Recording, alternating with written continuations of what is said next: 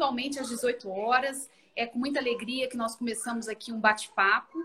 Essa é uma iniciativa do nosso Direito Civil, uma plataforma de compartilhamento, é a Casa do Direito Civil. E para esse final de ano, nós escolhemos um ciclo de debates por meio de entrevistas. E a nossa convidada de hoje é a Janaína Vial. Janaína, um prazer ter você aqui conosco. Nós vamos falar sobre a comunicação no direito. A Janaína, ela é formada em fonoaudiologia e em pedagogia, então é professora como eu, com formação em comunicação violenta. E o assunto de hoje é exatamente sobre comunicação a comunicação no direito. Então, nós vamos aqui conversar sobre algo que é essencial para nós que atuamos no direito. Muito bem, Janaína, eu quero iniciar perguntando para você o que é a comunicação. Boa noite, Mariana. Boa noite, pessoal que está aí. É um prazer enorme estar aqui nesse momento com vocês, abrindo né, esse, esse ciclo de palestras com você e começando a falar sobre a comunicação. Né? Então, o que seria comunicação? A comunicação, a palavra comunicação, ela vem do latim comunicare, e ela significa tornar algo em comum, tornar comum, partilhar. E a comunicação, ela parte de alguns elementos. Nós precisamos de um receptor, que é aquele que vai receber a mensagem. Precisamos de um emissor, que é aquele que vai falar, que vai transmitir a mensagem. E precisamos da mensagem em si, né? E muitas vezes a gente negligencia esse conteúdo da mensagem, sendo que ele é o mais importante. Como é que isso vai chegar para a pessoa que está me ouvindo, né? No caso, a gente está com algumas pessoas aí nos escutando. Como é que essa mensagem está chegando para essas pessoas? Uhum. Então, é muito importante a gente pensar que a comunicação ela tem elementos verbais, que é a fala, ou elementos escritos, né? A palavra escrita, mas ela também tem alguns elementos não verbais.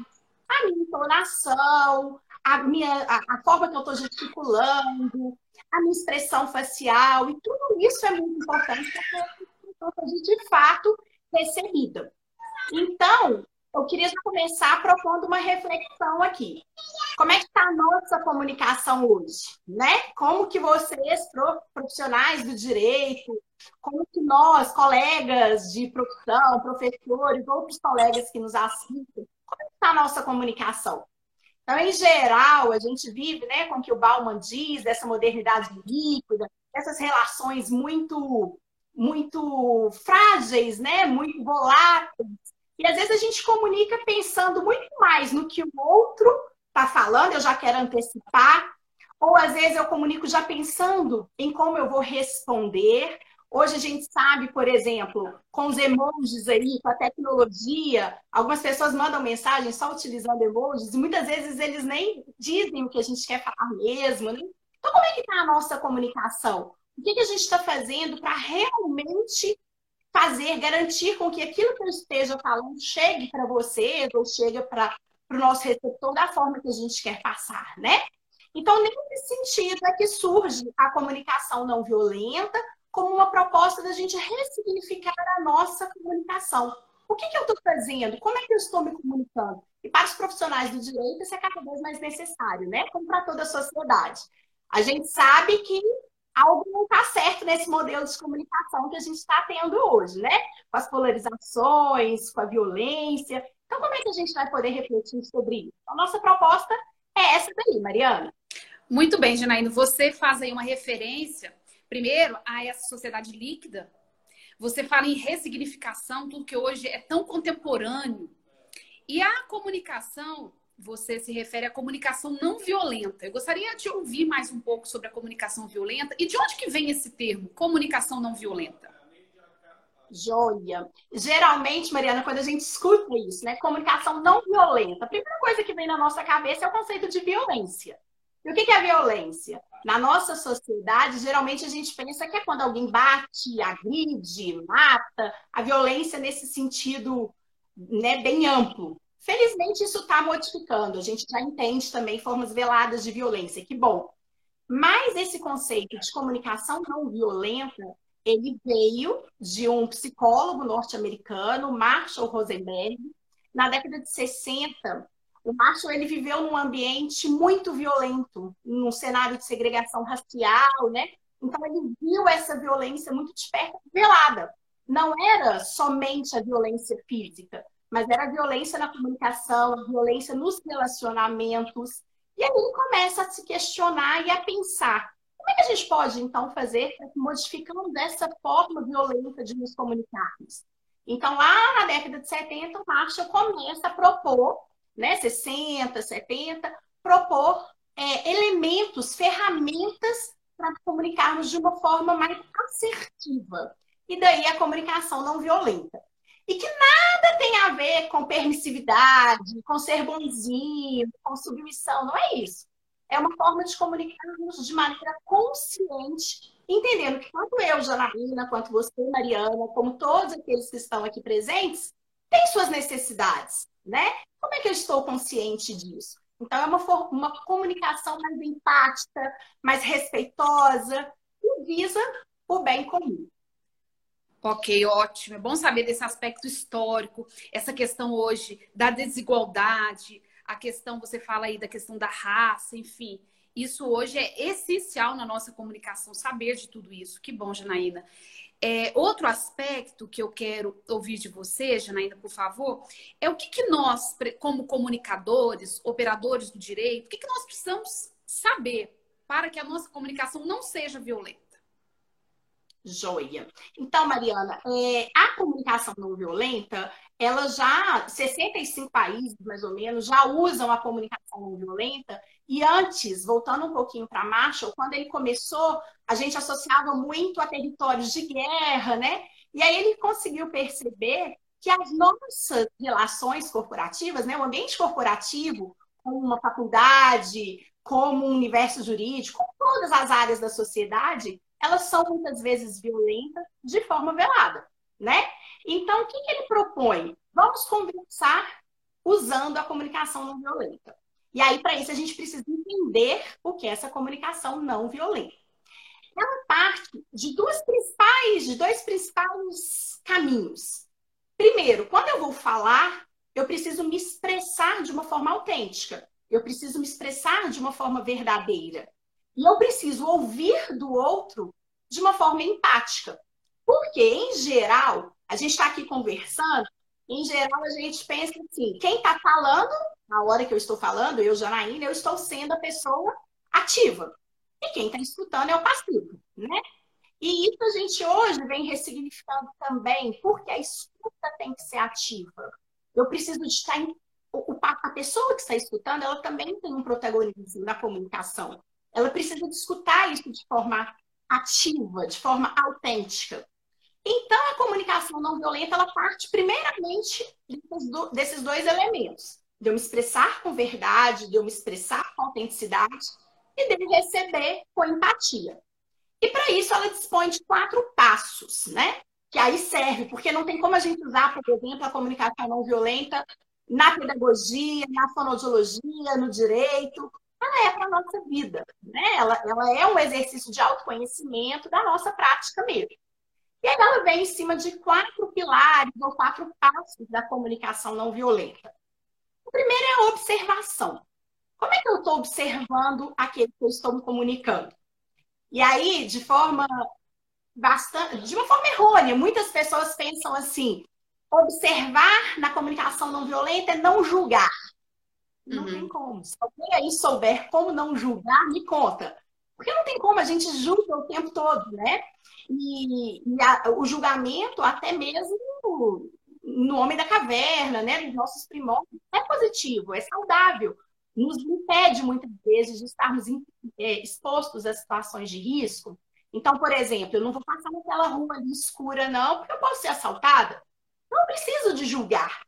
O que a observação nos fala, de acordo com a comunicação não violenta, é que a gente precisa de estar consciente daquilo que eu estou observando, daqueles julgamentos que eu estou fazendo. Eu estou de fato observando isso ou essa é uma interpretação que eu estou fazendo? Então, é deixar sempre essa consciência vir à toa daquilo que eu estou observando. Então, esse é o primeiro passo.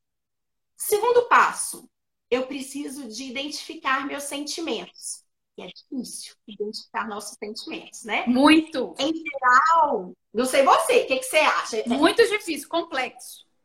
A lista de sentimentos, que é extensa, eu brinco que a gente aprendeu na cartilha do Divertidamente, aquele filme. A gente tem cinco emoções, cinco sentimentos, né? A raiva, o medo, o nojo, a alegria e a tristeza. Quando, na verdade, essa lista é muito mais extensa. Né? Nós temos um repertório de sentimentos gigante. A gente não foi alfabetizado, a gente não foi treinado para identificar nossos sentimentos. E se eu não identifico o meu sentimento, como é que eu vou identificar o sentimento do outro? Como é que eu vou conversar? Como é que eu vou me comunicar de uma forma empática? Então, depois da observação, eu preciso de identificar os sentimentos. Depois que eu faço essa identificação, eu preciso de entender as necessidades que estão por trás ali. Complexo, mas daqui a pouco eu vou dar um exemplo que a gente vai amarrar tudo aí. Sim. Então, eu preciso de entender essas necessidades. Todos nós aqui temos necessidades que são universais. A gente tem necessidade de, de sentir perten de, do pertencimento a um grupo, a gente tem necessidade de comida, necessidade de descanso, necessidade de férias, né? E 2021 tá aí para falar que as nossas necessidades estão gritando, né, Mariana? Então a gente tem várias necessidades. E a gente precisa de entender que essa necessidade não é minha, Janaína, mas ela é da Mariana, ela é da Rayane, ela é da Silvia, ela é do Renê, ela é da Irlanda, é do Orlando, é de todo mundo tá aqui. E aí eu enxergo essa necessidade do outro. E aí eu vou dar um exemplo assim, rapidinho. Há pouco tempo atrás, eu estava almoçando num restaurante aqui ao lado da minha casa. É, eu estou tentando fazer o isolamento bem, bem rigoroso. Desde março eu estou aqui, estou trabalhando de forma remota. E aí tinha um grupo atrás de mim, quatro, cinco pessoas, um casal de idosos, um casal um pouco mais, mais jovem, e eles estavam conversando muito alto. Eles estavam num restaurante, tinha três mesas ocupadas, e eles estavam conversando muito alto.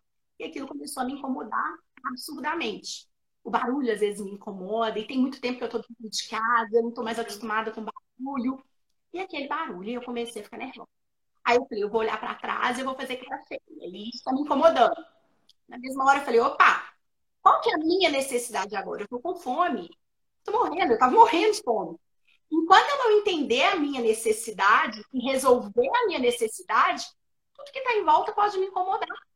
Né? Então, às vezes a gente fala, mas a culpa é do outro a culpa é dele. Não, o comportamento é meu, né? Então, se eu não entendo a necessidade do outro e a minha necessidade, às vezes eu agir de forma violenta, como eu poderia olhar para trás e fazer cara feia para aquele casal que estava rindo, né? Mas era uma necessidade minha de fome. Eu comi e já estava rindo, estava tudo tranquilo. E aí, o último passo da CNV é o pedido. E aí sim, depois que eu observo a situação, depois que eu entendo o que, que eu estou sentindo, depois que eu consigo perceber a minha necessidade, eu tenho condições de fazer um pedido efetivo. E aí, esse pedido, ele conecta. Porque ele diz da minha necessidade, mas diz da sua também. Então, por exemplo, vamos pegar aqui para o universo de vocês. Vamos pensar aqui no escritório de advocacia. Então, a gente tem um escritório de advocacia e tem um advogado, ele vai pedir para o estagiário dele fazer uma minuta de um contrato. Então, ele vai lá e fala: olha, faz essa minuta de um contrato aqui para mim. Ponto final. O estagiário está cheio de coisa para fazer, lotado de coisa para fazer. Ele vai lá, ele não vai falar com o chefe dele, né? Que ele não pode fazer aquilo. E ele faz. Quando o advogado recebe essa minuta, ele olha lá e fala: olha, isso não está legal. Não gostei, tá péssimo você escreveu super mal. Às vezes ele escolhe até aquele salão do advogado cheio para dar esse feedback para o estagiário, né? Você faz isso de novo. Como é que o estagiário vai receber isso? E aí ele tem uma gama de sentimentos. Ele pode ficar frustrado, ele pode ficar triste, ele pode ficar com raiva, ele pode ficar ansioso, e aí ele tem uma gama de sentimentos. E aí ele vai reescrever essa minuta. Alguém aqui duvida que essa minuta também não vai dar certo, porque ele já chegou ali carregado daquelas impressões, que, que não foram positivas no primeiro momento. Então, como seria esse discurso que a gente está tendo aqui pensando na comunicação não violenta. Esse advogado poderia chegar para o estagiário e falar assim: olha, eu observei que você me entregou essa minuta e que várias cláusulas contratuais estão faltando aqui. A escrita não está bacana, eu observei que tem erros técnicos. Eu observei isso. De fato, ele observou. E eu não senti bem com isso. Eu me senti frustrado, porque é uma minuta importante que o escritório está fazendo. E eu tenho necessidade que você refaça isso. Você, porque a gente tem um nome a zelar, o nosso escritório carrega um nome, a gente tem um compromisso com os nossos clientes. Então eu preciso que você refaça isso. E aí eu quero perguntar: você precisa de um tempo maior?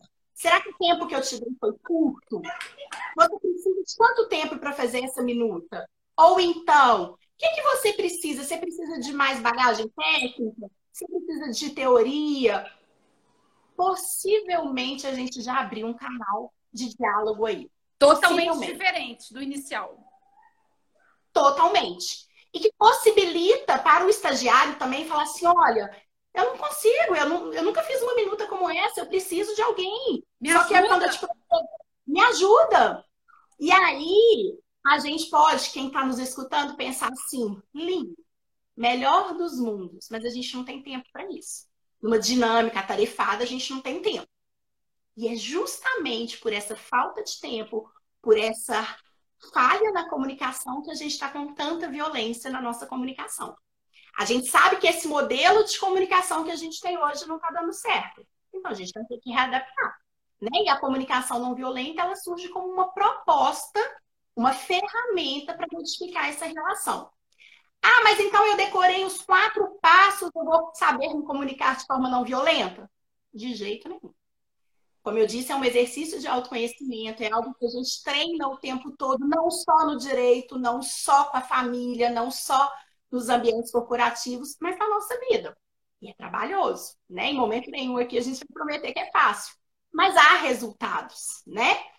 E mesmo assim a gente não vai ter, assim, como eu, eu falo muito, né? Eu dou algumas formações sobre comunicação não violenta, tento empregá-la constantemente na minha vida. Às vezes, quem está muito próximo, às vezes fala assim: Ah, Janaína, tá faltando comunicação não violenta aqui. Vai faltar, eu sou humana. Então, não vou conseguir comunicação não violenta o tempo todo. Mas ela é um exercício. E ela é um exercício para construir relações mais harmoniosas. Você toca agora numa questão que é essencial dentro do direito, a questão da harmonia, das relações. Afinal, o direito ele tem esse papel de estabelecer regras, limites, de permitir uma vida, né? Ele é uma das ferramentas utilizadas para permitir uma vida harmoniosa em sociedade. É com isso, Janaína, que eu queria ouvir de você. Dentro da comunicação, como que você estabelece uma relação do direito com a comunicação? Olha, então, Mariana, eu não tenho uma vivência grande no direito, a minha vivência é na comunicação, mas eu posso falar que eu tenho um irmão professor que nos escuta, Sim. eu tenho um marido advogado que nos escuta. Então está então, inserida no meio. Então os dois homens da minha vida estão aí no direito bem próximo, né? Mas falando da comunicação, quando a gente fala da comunicação no direito, eu não consigo imaginar o direito sem ser comunicação. O direito por si só, ele é linguagem, ele é comunicação, né? A base do direito é essa. E aí, quando a gente pensa no direito, a gente pensa que ele está aqui para resolver os conflitos. Então, a, lingu a linguagem do direito por si só não deve ser violenta. Né? Se nós pensarmos na base do direito, ele não pode ser violento. E o que está acontecendo que em alguns momentos ele se torna violento, né? Óbvio que não estamos generalizando, mas o que está acontecendo na relação jurídica? Então, como em todos os senados, né? Eu estou falando aqui próprio do direito, em cima da sua pergunta.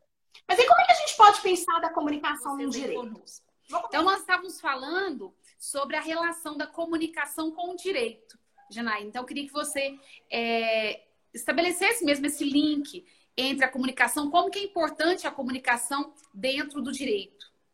Joia. E aí, é, eu estava falando da justiça restaurativa. Eu não sei se isso. Acho que foi aí que eu terminei, né? Eu ia é. dar um exemplo da comunicação no direito E aí eu ia começar a falar um pouquinho da justiça restaurativa. Sim. A justiça restaurativa, embora recente, né, no Brasil, no mundo ela já existe desde a década de 70. E para algumas pessoas ela vai soar como algo ingênuo, algo que remete à impunidade, né? A gente sabe das críticas da justiça restaurativa. Mas aí falando da comunicação e sobretudo da comunicação não violenta no direito, um grande exemplo é a justiça restaurativa. Por quê? Ela permite, em muitos casos, devolver ou sanar ou minimizar aquele prejuízo emocional da vítima que muitas vezes no direito comum não é possível, né? Então nós sabemos de medidas socioeducativas com jovens que a justiça restaurativa ela tem resultados. Há resultados na literatura de exemplos positivos.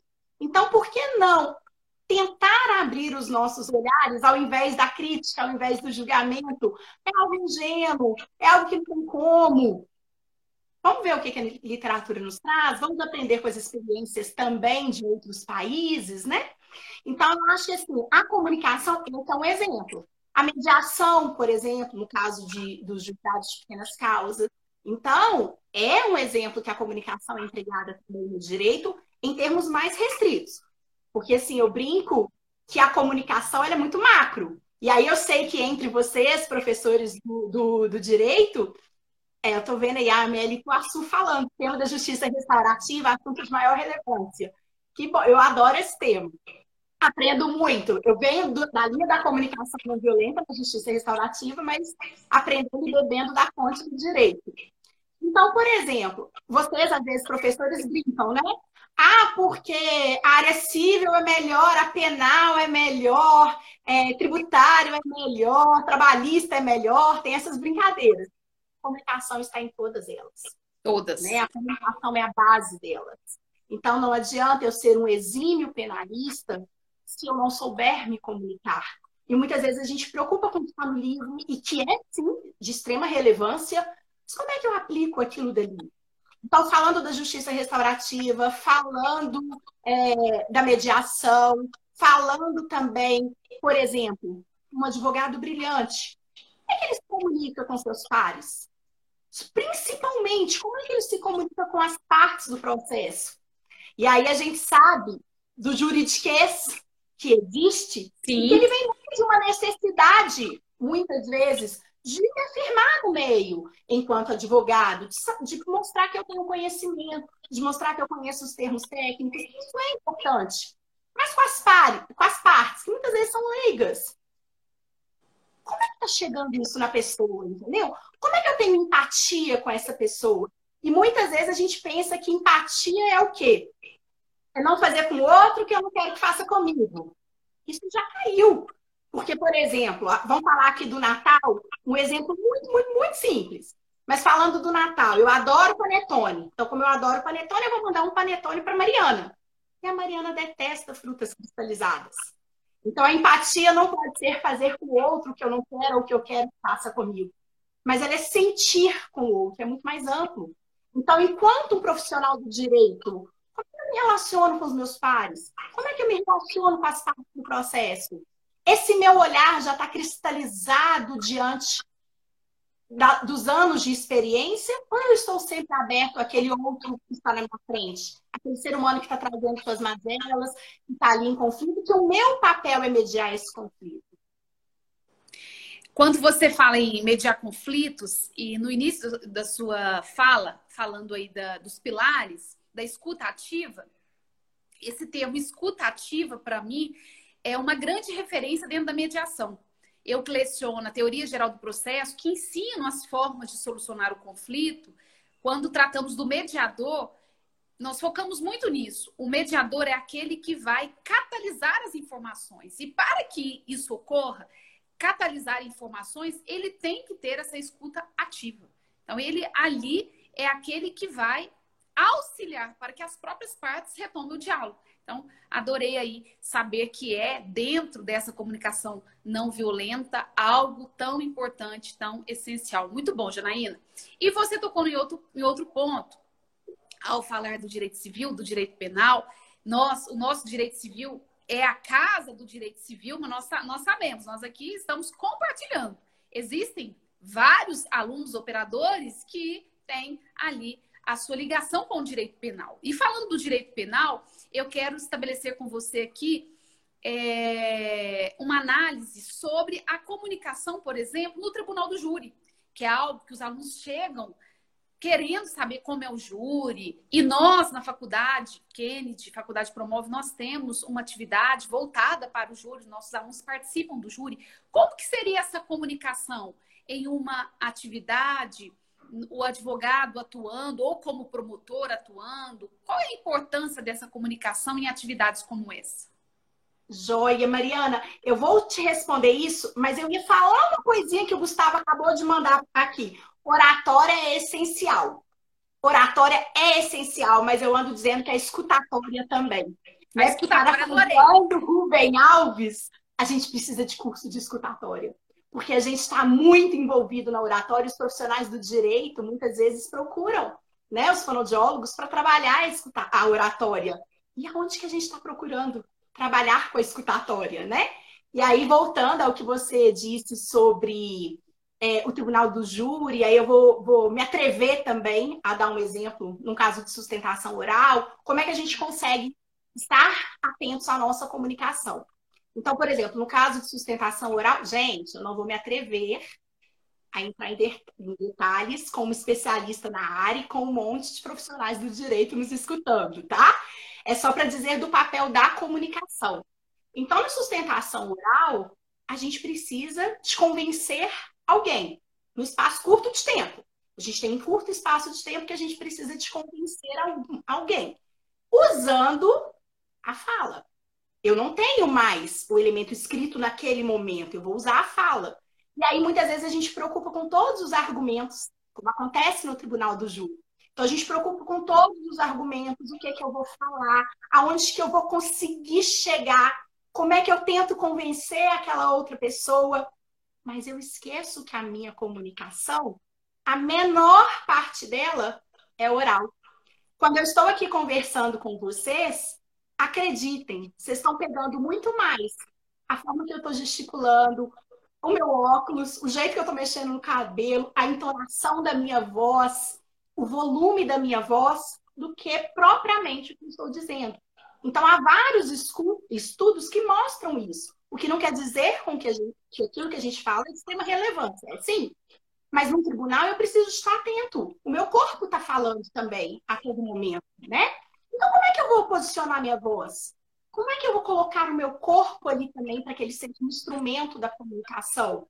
Como é que eu vou alinhar aquilo que eu falo com aquilo que de fato o meu corpo, as minhas expressões faciais estão querendo dizer. Então, isso é muito importante. Eu, eu me programei aqui para algumas dicas. Se você quiser, eu já antecipo e falo agora ou depois no tá, final. Falando em dicas, já que você toca no assunto dicas, nós estamos numa época de encerramento de semestre, de bancas de trabalho de conclusão de curso. Qual a sua dica para uma comunicação adequada com a banca, para avaliadores. A gente está falando de TCC, mas dissertação, do mestrado, uma banca de doutorado, a defesa da tese. Excelente. Aí eu vou te perguntar uma coisa. Como é que essa banca está sendo agora? Online? Remota. Pessoal, ressignificando toda hora. Porque toda até ano passado a gente conseguia ter todos esses elementos aqui na ponta da língua, porque a comunicação era presencial. Agora, a nossa comunicação já mudou e eu me atrevo a dizer que ela vai ficar. Muitas coisas a gente vai continuar no remoto, né? Então, por exemplo, eu estou numa banca, eu preciso te conectar com os olhos. Como é que eu faço isso numa tela?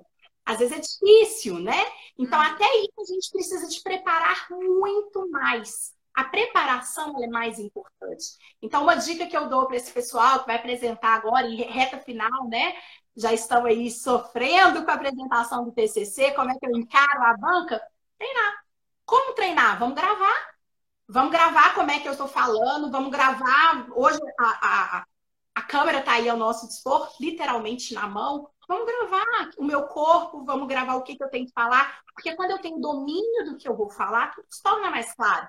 Eu não posso chegar achando que eu vou improvisar e que eu vou conseguir um bom resultado ali.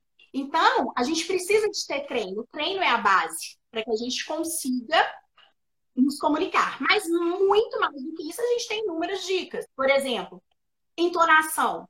Se eu entro no TCC e eu vou falar o tempo todo com a mesma entonação e eu vou falar 15 a 20 minutos ou aqui nessa live nessa mesma entonação, um monte de gente já perdeu o foco, né? Um monte de gente já saiu. Se eu falo muito alto porque eu quero convencer a pessoa, quando eu falo muito alto, muitas vezes eu canso a pessoa. E aí ela já perde também a minha comunicação. Quando eu falo muito baixo, ela não vai prestar tanta atenção. Então, a entonação, eu preciso também estar atento a isso. Daí, não só em, em, em trabalhos de conclusão de curso, mas também no tribunal de júri, numa sustentação, nós mineiros. Mariana, você é mineira? Que você mineira. Eu sou mineira, mas do sul de Minas. Ah, tá. Então o seu sotaque já está mais para São Paulo, mais né? Mais para São Paulo.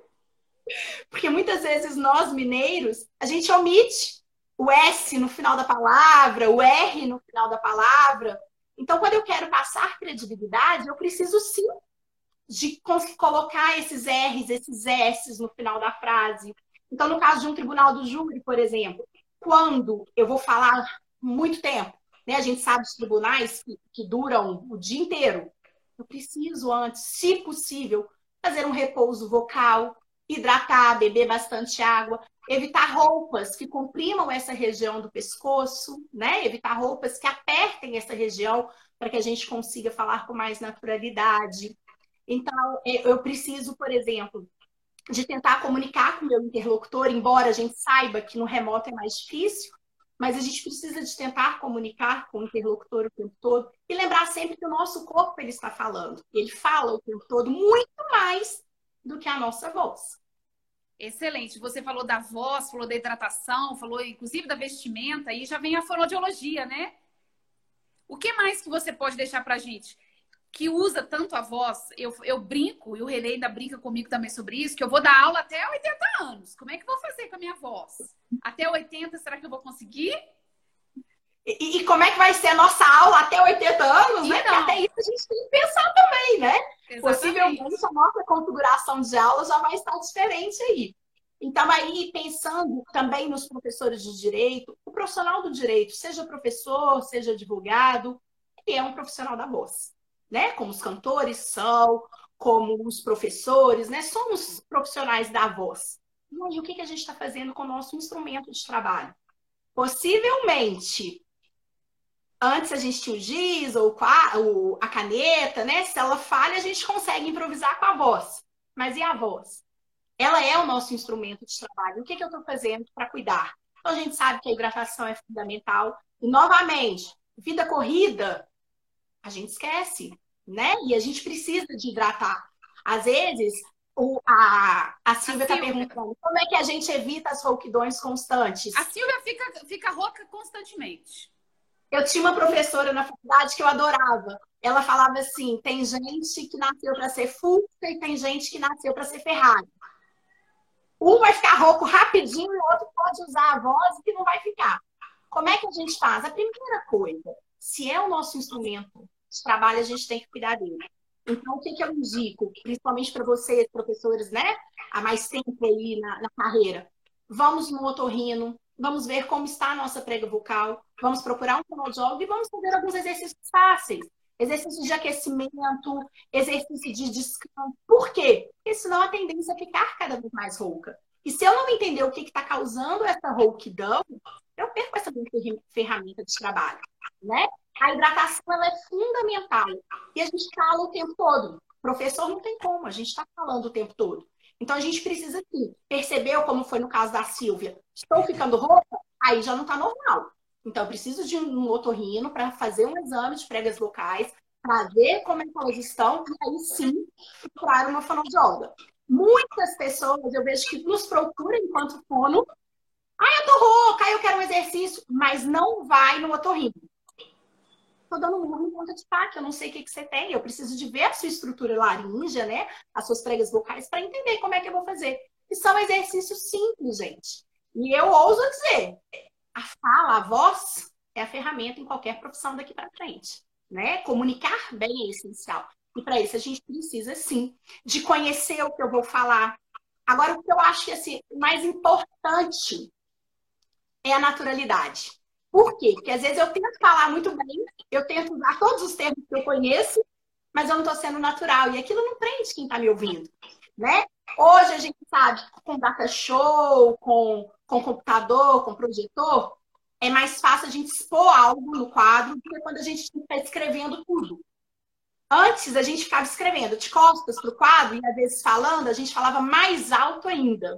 Então esforçava mais a voz. Então hoje a gente sabe que há muitas ferramentas que nos ajudam a poupar a voz. Mas a gente tem que sempre correr atrás delas, entender, no caso da Silvia, por que está essa certidão, para a gente fazer a intervenção correta. Excelente. Aos 80 anos dando aula aí, viu, Mariana? Ah, excelente, Janaína. Está muito bom te ouvir, mas agora já são 18h37, nós já estamos caminhando para o final. E nesse final, eu quero te pedir para deixar uma mensagem a todos aqui que nos acompanham, alunos, eu tenho amigas de Machado, quero agradecer muito. Renata acabou de entrar, a professora Joyce, muito querida, a professora Raquel estava conosco também, então agradecer a todos vocês aí pela companhia. E que você deixe para nós, Janaína, uma mensagem, como operadores do direito, essa comunicação, enfim. O que, que você, como fonodióloga, educadora, professora, pedagoga, que, que você deixa para nós? Eu deixo sempre para todo mundo, acho que é a mesma coisa, formação. Formação continuada. Eu acho que é a base para um bom profissional, né? Sobretudo nessa, nessa realidade tão dinâmica que a gente vem vivendo, a gente precisa da formação continuada. E é muito feliz estar aqui falando, sobretudo com profissionais do direito, com estudantes de direito, sobre comunicação, sobre comunicação não violenta. É preciso esse diálogo dentro de sala de aula, preciso esse diálogo nos cursos de graduação, é preciso esse diálogo nas rodas de conversa, porque a gente precisa, talvez, eu mesma, quando me formei em fono, eu entrei na fonoaudiologia 16 anos atrás, não tinha a comunicação não violenta, esse curso aqui, né?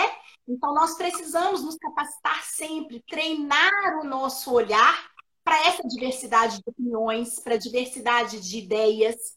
E aí, se me permite, só, só finalizando, tem um, um pesquisador na área da comunicação não violenta, que eu gosto muito, é o Dominique Barter, ele fala que se há envolvimento, se há algo que eu gosto, possivelmente vai ter conflito.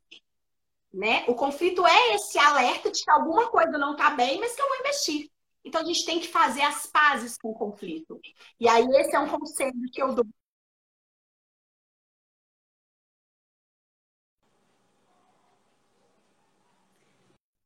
Caiu de novo, Mariana? Aí... De novo não? Não caiu, caiu não. não. Caiu, então tá bom. A gente precisa de treinar o nosso olhar, de fazer as fases com o conflito mesmo, estabelecer ferramentas para a gente conseguir uma, uma sociedade mais justa, uma sociedade mais fraterna, uma sociedade mais igualitária, que é o que eu acredito, né? Eu acredito que muitos aqui também. A gente precisa de reconhecer essa nossa humanidade em comum. A humanidade que está na Janaína, que está na Mariana, que está todo mundo aqui, e que a gente consiga viver de forma mais harmônica. Então, minha dica é essa: investir na formação continuada e fazer as pazes com os conflitos. Entender o conflito como uma base para a gente conseguir construir pontes ao invés de muros. Excelente, Janaína. Que alegria te ouvir, que prazer te ouvir quando você fala dessa comunicação, dessa importância. Eu acho que é isso que nós temos que nos preparar sempre. Uma comunicação adequada para a melhor solução, enfim. Muitos falaram aqui que deveríamos ir até mais tarde. Eu já justifico, viu, gente? São é, horas e 40 minutos muito rápido. É porque eu tenho uma banca às 19 e como eu sou orientadora, eu tenho que estar daqui a pouco nessa banca às 19 horas. A razão também foi essa. Mas quero agradecer imensamente. Eu conversei com a Janaína Vial, ela é formada em fonoaudiologia e em pedagogia, com formação em comunicação não violenta. Janaína, muito obrigada. E deixo aqui né, seu perfil no Instagram, que é educar.cnv. É isso? Isso, CNV de comunicação não violenta. Mariana, eu quero agradecer muito pelo convite, agradecer por essa oportunidade. É, falar de comunicação não violenta, para mim, é falar de esperança, é falar de um mundo melhor. E falar isso com profissionais do direito, que é uma área que a sociedade, que eu admiro muito, para mim é motivo de muito orgulho, tá? Então agradeço imensamente, agradeço aos colegas meus que eu vi que estão aí, aos alunos de vocês, agradeço aos professores pela oportunidade, parabéns, parabéns pela iniciativa e boa sorte nesse ciclo aí. Tem mais, tem mais duas, né, Mariana? Tem mais duas. Então, teremos uma tratando sobre o direito dos animais, com o professor Renê, e depois com a professora Silvia sobre direito imobiliário. Então, temos ótimas é, informações vindo por aí, profissionais da área, enfim, não pode perder, tá bom? Muito obrigada a todos que participaram. Um grande abraço, Janaína. Obrigada, Mariana. Foi um prazer. Tchau, tchau. Prazer. Tchau. Boa noite a todos. Boa e noite. Até breve.